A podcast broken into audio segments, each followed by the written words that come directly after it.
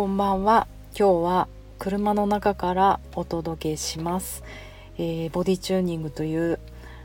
メソッドをやっているパーソナルトレーナーの内田彩です。そうなんです。今車の中で。なんかたまにコツンコツンっていうのは雨の音です。なぜあの車中にいるかというと私今日お友達の別荘に遊びに来させていただいていてえっとあの恥ずかしいから車に 逃げてみました。音声メディアってそれが大変ですね。やっぱり喋るの聞かれたくないよね。であと小学校2年生の私の親友まひろちゃんが夜私と一緒に寝てくれるそうなのでって言ったら夜中布団でこっそりやろうかなと思ったけどなんかますます聞かれて恥ずかしいから今こっそり彼女がお風呂に入っているので逃げてみました。でももう外が本当にびっくりするほど暗黒暗黒時代みたいな木に囲まれて真っ暗なのであどうしよう車の中の電気もつかなくなっちゃった。怖いので10分喋れないかもしれません。でも頑張ります。今日はあのいただいていたお便りこれ最後のお便りになってしまいました。皆さんまた送ってくださいね。レター読みます。あやさんこんにちは。あやさんのゆったりした話し方や方がいや声が心地よくまたあっという間に過ぎちゃうけど10分という時間もすごく聞きやすいですね。さらに今日アップされた好きな人は匂わない話をよく感じていたことなので内容がぐんぐん入ってきて面白すぎました。これからも楽しみにしています。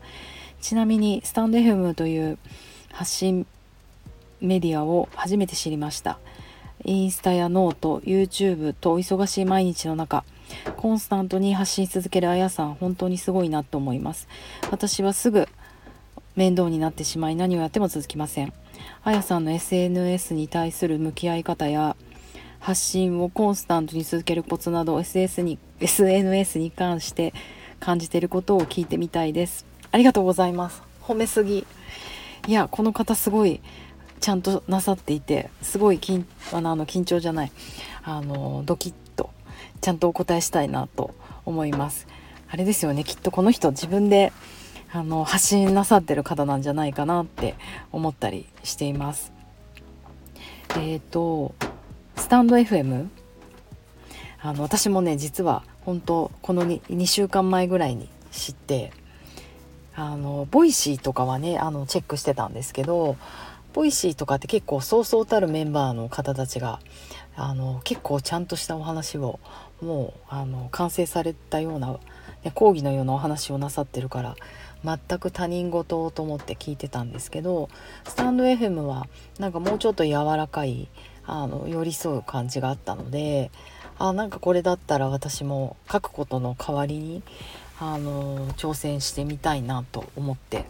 あのやってみた感じなので本当あの手探り状態です。SNS に対する向き合い方発信をコンスタントに続けるコツ。いやーなんかね発信コンスタントに続けるコツってこれまで5日目で今日もちょっとめげたんですけどこのレターを読みたいから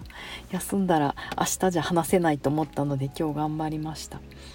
あのそうですね。なんか本当とりあえずあのすぐやっちゃうっていうのが私のうんあれですかねまああの私はやっぱりこう自分でスタジオをやったりボディチューニングというメソッドを広げて仲間を増やしていきたいなっていうなんかもう目的があるのであのありがたいですよねこういう SNS ってもう自力で広められるじゃないですか。なんか雑誌に取材してもらうとかテレビに出るとかそういうのって自分じゃどうにもできないことでもあるのですごく面白いしいい時代だなって思います。でなんかでも分かります。すごいあのそれでね SNS 疲れみたいなことも何て言うんでしたっけ？こう忘れちゃった。FOMO なんかこう情報を追うこと情報から置いてかれることをにフィアフィアオブなんとかミッシングなんとかあの恐れるとか言ってこうそういう症候群みたいのもあるとかすごく言われ始めてますけどでもあのやっぱりなんか目的を持ってれば大目的を持つことが大事だなって思います。確かにそうだから SNS を続けるコツは体力と精神力です。もう昨日のえっ、ー、と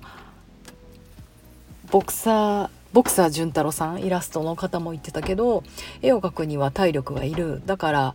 あの未だに彼はボクサーやめてもブラジリアン柔術とかやって体を鍛えるって言ってた絵。もうほんとその通りだなと思って。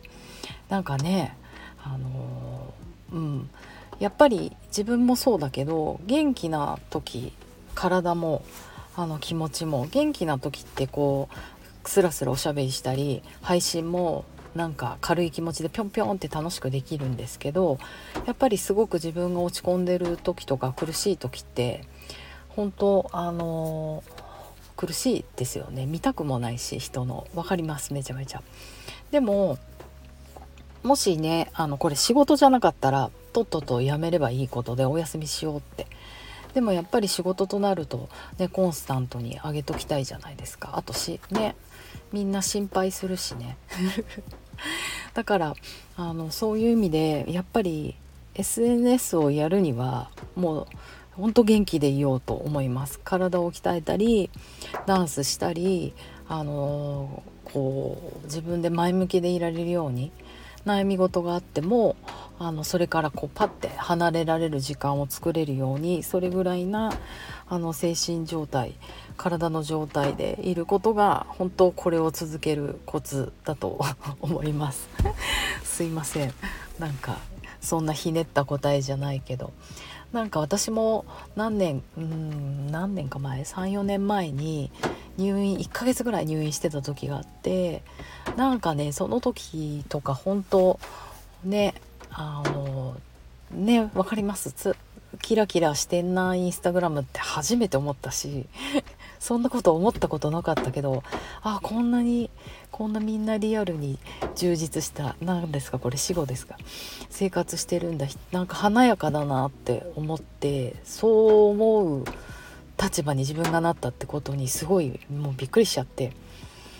であのー、まあそれでもなんかね配信してたりするとなんか嘘ついてんじゃないかっていうまた逆の悩みが出たりしてあこういう気持ちになるんだなって思ったりしてまあでもそういう時もあるしなんか最近はねなんかやっぱすごい元気になってきてまたこうやって快活に発信できるようになるといや本当もう健康ってありがたい？健康っていうかもう生きているってありがたいっていうなんかもうおばあちゃんみたいなことを言ってしまうんですが逆にこう感謝ができるんですよね。本当朝起きて自分がこうね立っただけであもう超生きてるありがたいって思えるだからね悲しい経験の渦中にいる時はねほんと辛いけど大丈夫絶対変わるから状況がってあのなんか思います。うんだからあのね、あの一緒に鍛えていって、ね、別に対面で会えなくてもリアルに会えなくてもこうやって体の話したり私の YouTube とかたまに覗いていただいてあのね気持ちも上げ上げる、うん、いけるといいですよねとこのレターをいただいた方に思いますね。うんうん、あとそうですね。SNS に関して感じていることはなんかあのー、結構私は年がいもなくどっぷりやる方だと思います。最近はあのポコチャっていう配信アプリにはまってあのライバーさんたちがあの芸能の人もいるし一般の人もいるしまあ私はちょっと芸能系の人しか見ないですけど自分のあの1日何時間とか自分のライフをライブでやってそこにこう頑張ってるねって言って課金をしていくと。っていう話を私も友達から聞いた時はもう何それ超くだらないと思ったんですけど一回ふと開けた時に私レゲエ音楽レゲエミュージックが好きなんですけどリョーザ・スカイウォーカーさんとか三木道山さんとかあのジャンボ・マーチさんとかタカフィンとかそういうねミュージシャンなんですかねレゲエのその人たちがやっていてなんかこうこうポップにいろんな人がバーってこうキラコメっていうんですけどね。キラキラしたコメントをパーって書き込んでって絵文字なんですけど。その中にいろんな言葉「おはようございます」とか「こんにちは」とか言って私がパンって入ると「アヤンセオーツ」とか私アヤンセって名前でやってるんですけどなんかそうやってこう会話をしていくことで意外に毎日元気になったりまだ病んでんのかな？すごい嬉しい「おかえり」とか言われるとなんかそれだけでなんかコインとか投げちゃうんですよね。病んでんのかな？ででもやっぱり彼らのすごいところは結局締めるところを締めるで歌とか歌ったらやっぱり超うまいんですよ。であのお誕生日月になるとあ三木道山さんなんですけどお誕生日月になるとその人のハッピーバースデーソングを歌ってくれる私のためにアカペラであのハッピーバースデーソングを歌ってくれてしかも自分の曲じゃなくて三木道山の曲じゃなくてもいいと。例えばあの他の人のサザンの曲とか歌ってこれをなんか「君君を愛してるとかの君を私の名前アヤンセに変えてくれて歌ってくれたりとかするともう超嬉しくって花火とかかぼちゃの馬車とか何かっていうとこれあの課金の時のアイテムなんですけど花火1111円かぼちゃの馬車なんで5555円したりするんですけど気づくと投げちゃってるんですよね。っていうねもう完全に踊らされちゃったりするんですけどなんかすごいそういうのはさらっと触っただけじゃ体験できないから一回もうどっぷり使ってなんかもう踊らされちゃう。うん、で私もなんかまあこんな方たちとは比べ物にならないけどボディチューニングっていうコミュニティを作ったり、ね、スタジオとかみんなに知ってもらいたいなと思うと、まあ、ある意味私のスタジオとかを好きに、ね、なってもらう。メソッド好きになってもらう。うちのスタッフの人たちを好きって言ってもらう。なんかみんなにある程度みんなに夢中にさせる踊ってもらわないとなかなか継続できないと思うんですよ。からそれにはやっぱり踊らされる立場になってこういうことしたら嬉しいんだ楽しいんだっていう経験を積むって完全言い訳ですけどなんかそれを体験したくてやります一回すごく。でやると飽きるし飽きるっていうのもすごくいい別れ時でなんか飽きるまでやる何でもそうなんですね自分が唯一続いてるこうヨガとかダンスとか